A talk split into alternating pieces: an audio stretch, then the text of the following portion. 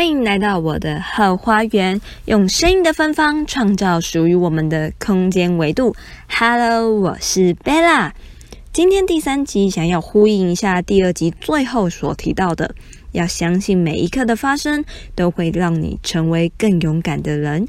一起回想一下，有没有在某些时刻，或者是某一个特定的空间，你会感到不自在呢？例如小时候在班级上讨论某些课题或者是节目，还是到公司研讨某些项目或者是内容，会跟身旁的同学、同事，甚至到家人朋友有一些意见分歧，又或者无法产生交流、有所连结的时刻呢？在我的记忆中，我似乎没有办法跟同年龄的同学有太多的连结。不知道有没有人跟我有相似的经验呢？也许我就是那个奇葩，又或者是大家所谓的外星人之一。该怎么说呢？在我国小的时期，我就发现我似乎跟大家有那么一点点的不同，在意见、想法都有一些出入。当然，这些差异一日一日的增加。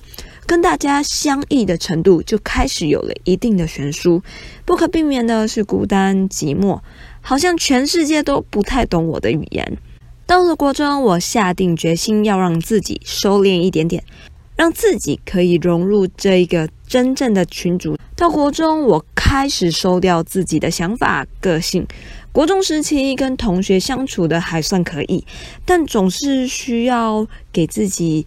一些时间来减缓伪装面具后的伤疤，就好比面具戴久了，需要拿下来为自己的皮肤擦擦汗、透透气。需要刻意的隐藏是非常疲累的。我总是在午休的时候，趁着大家都睡着的时间，到一些空旷的地方，偶尔唱唱歌，将心底的紧张感放松减压。虽然有自我疗愈的能力。但不能真实的展现自己，还是有那么一点点的不自在。虽然跟班上同学没有太大的冲突，但这似乎是委屈自己所得到的。到了五专的前期，我还是用类似的方法操作。直到有一天的中午，我正准备询问我的朋友中午要吃什么的时候，就看着他跟其他人有说有笑的走出了教室。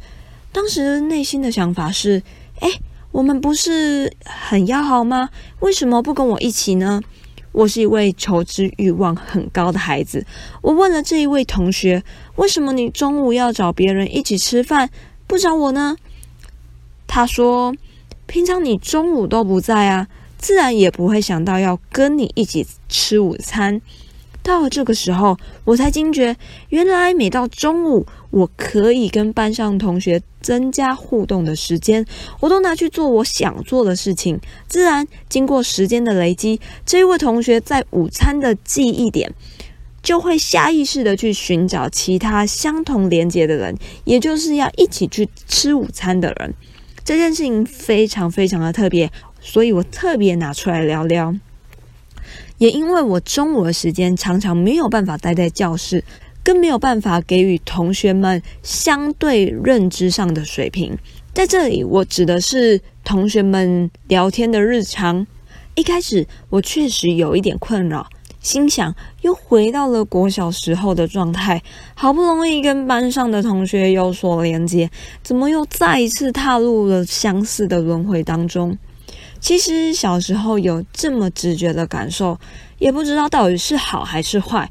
但在这一件事情发生之后，我有重新回过头想想，如果还有再一次的机会或者是选择，我会为了要融入同学，能够知道他们最近都发生了什么事情，看了什么韩剧，追了哪一位明星，家庭的生活日常，甚至到恋爱的心得分享等等。嗯、不得不说，我确实没有很想，也没有什么兴趣。与其在意这些琐事，不如去寻找一些有意义甚至更好玩的事情，来增加生活中的乐趣。也正因为拥有这样的思维，我更加能够清楚自己的喜好。前面事情阐述完毕，有没有发现小时候迫不得已？委曲求全的行为，是因为当时的大环境下没有太多的选择，而且在一个既定的框架中，本来就不会有过多的想法跟思维。从国中、国小到高中，学校的目的只有一个，为了让你考上更好的大学。所以这些制度下所有的分叉路口，都会用高墙阻挡，或者是树立许多的告示牌，上面写着“猛兽出没，请勿进入”。甚至还有一种，将原本完好的道路，让荆棘藤蔓肆意的增长。学校带给你的思想就是这样。如果我想要窥视藤蔓后面的景物，学校的老师或者是大人们肯定会跟你说不行，因为你会受伤等等的告诫就会出现，让你已经习惯不可以轻易冒险，或者是探究其他未知的世界。这些思想完全植入了我们的潜意识当中。这种从小扎根的习惯，没有什么可以让自己选择的行为。也因为这样，有很多人不太清楚自己喜欢什么，讨厌什么。最普遍的就是我不太清楚自己的未来要做什么，对未来感到迷茫。你可能会说，但事实已经造成了，我也不可能再回到小时候去改变。就算回到小时候。我想，所有的过程一样会再发生。那我该怎么做呢？我认为，首先要倾听自己内心的声音，真正的感受什么事情或者是什么样的话语，甚至到整个空间氛围会让你感到不自在。这个动作绝对是需要练习的。就像，如果你想要考上一间好的学校，你绝对要努力认真的读书，而且反复的温习功课。又或者，我们常常在说，一位运动员想要拥有好的名次，能够在世界上崭露头角，奋力的努力是绝对少不了的。在做这一集的同时，我反复修正了非常多次，看了很多的书籍跟资料，一直重新检视自己写的文稿，才发现原来小时候的思想是这么的前卫。原来我早就开始感受自己真实的想法，忠于自己的内心。再回过头来，简单来说，我就是一个爱恨分明的人，没有什么中间的过渡值。直到现在也是如此。认识我的朋友们都知道，只要我喜欢，没有什么不可以；但只要我不喜欢，我绝对会抗拒到底。这个方法确实是需要很长的时间摸索，才可以让我完整的过滤掉所有我喜欢、讨厌的人事物。当然，你一定也会认为，哪有这么神奇？好像能完完全全排除掉所有的万难。我的回答是，没有错，这个方法确实没有办法排除万难。最糟的情况下，可能还会让你陷入到另一个漩涡之中。想要先听好的，还是先听坏的呢？那我从中间开始说起好了。刚才提到，我个人的分类中没有什么中间的过渡值，而这个中间的过渡值大概就像是一张白纸的侧面，又或者你可以想象，楚河汉界的分线大约只有一根头发的宽度。你可能会问，这是什么意思？其实我只是想非常清楚地表达，我对于喜欢跟讨厌之间，我的决定通常只有是跟不是，并没有那种我觉得好像还行，或者应该还可以的这种回答。在我的抉择中，比较不会有那种模糊的界限，甚至我不会为了去迎合别人而委屈自己。记得有一次我在洗碗的时候，想起一小时候大人常常会说，做人要圆滑一点，就像洗这个圆形的盘子一样，这样做事情才会顺利，并且一气呵成，比较不会遇到过多的阻碍。但我总是喜欢另外一个有棱有角的方形盘子，也许在清洗的过程中会有一点卡卡的，但是。我还是喜欢那独一无二的特色。如果我刻意将自己的边角抹去，刻意的磨掉自己的光芒或者是特色，刻意的将自己去迎合其他的群众，那似乎就不是真正的我了。而且割舍掉真正的自己，难道没有真的伤口，没有看见鲜血直流的画面，自己就不会感到疼痛吗？在这一个被限制的空间里，早就发现无法跟正常人沟通。如果做真正的自己，一般人一定听不太懂我所阐述的事情。这就是所谓的思想维度上的差异。如果要跟其他人强行交流，说不定还会树立一些没有必要的纷争。我只能说，我好像幸运了一点，刚好选择到五专这个学制，比较趋近于大学，所以我可以比较早接触到各种的社团，更早开始做出选择的行为。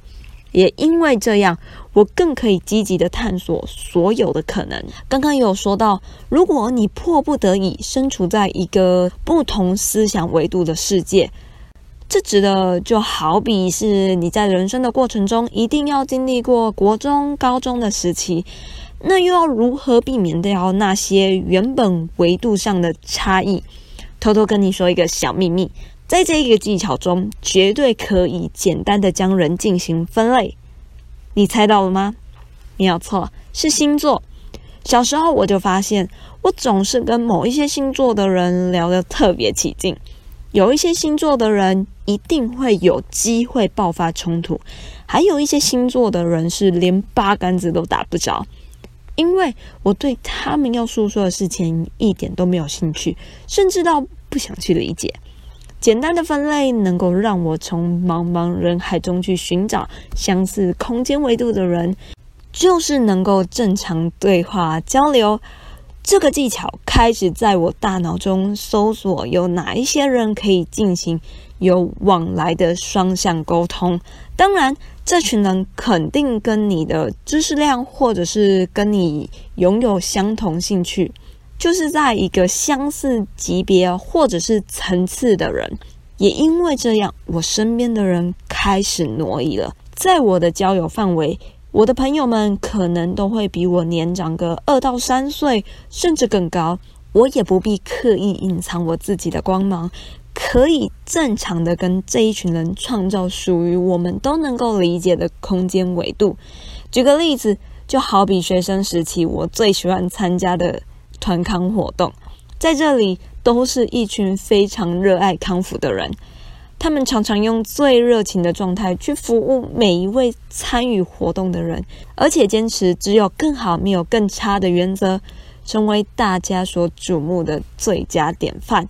直到现在，我们还是会聚会，一起重拾学生时期那开心的时刻。再举个例子。我从澳洲回到了台湾，一直很想学习的投资理财，也因为这样，我认识了一群跟我拥有相同目的的人，一起到了这个财商的环境，成为了同学。现在，我们每一个月定期都会举办图书会，一起讨论美股，分享最近看到的书籍，或者是去上其他的课程，学习到新的知识，都会分享出来。这个共同的兴趣爱好，我们聚在一起，构筑我们都能互相理解的知识圈。这就是我上述一直提到的维度。所以，请你仔细思考，有什么样的方式可以让我们寻找到自己相似维度的团体？然而，你会发现，如果有一个跟你相处在不同思想维度的人，你会试着。开始去体谅他们，试着用同理心去回应他们，因为你知道他们还没有经过探索，或者是他们还在一个比较传统的思维，也许可能是这个知识圈根本是他们不熟悉的领域，又或者是还没有接收到更多的讯息或者是环境的同时，当然没有办法理解你的思维。我相信。这个时候的你绝对会非常的清晰，所以自然也会减少一定程度上的争执，最后再重新检视自己的脑袋是不是总是在处理这些非必要的事情。请尝试回归到自己本身吧，感受自己身处的层次，日子每一天都在过，年纪每一年都会增长。那为什么总是要去处理这一些零碎的事情呢？又为什么你总是在为别人而活呢？难道自己就那么的不重要，好让你把所有的时间都留给别人了，牺牲自己？我知道正在收听的你现在一定很困惑，或者是相当困扰。今天到了后花园，怎么就像被灌了迷魂汤似的？好像不太了解今天所诉说的内容。没有关系，我重新帮你整理了今天的精华。今天的内容有六点，想跟大家分享：一、觉察自己在特定的空间或时间的不适感。这里指的是要觉知内心的想法。二，与身边的家人、朋友、同事有什么样认知上的差异？在第二点，要检视这个过程，并且找到问题的所在。第三，倾听内心的声音，试着为自己做选择，再给自己一次机会，你会怎么样做呢？你会有什么样的想法？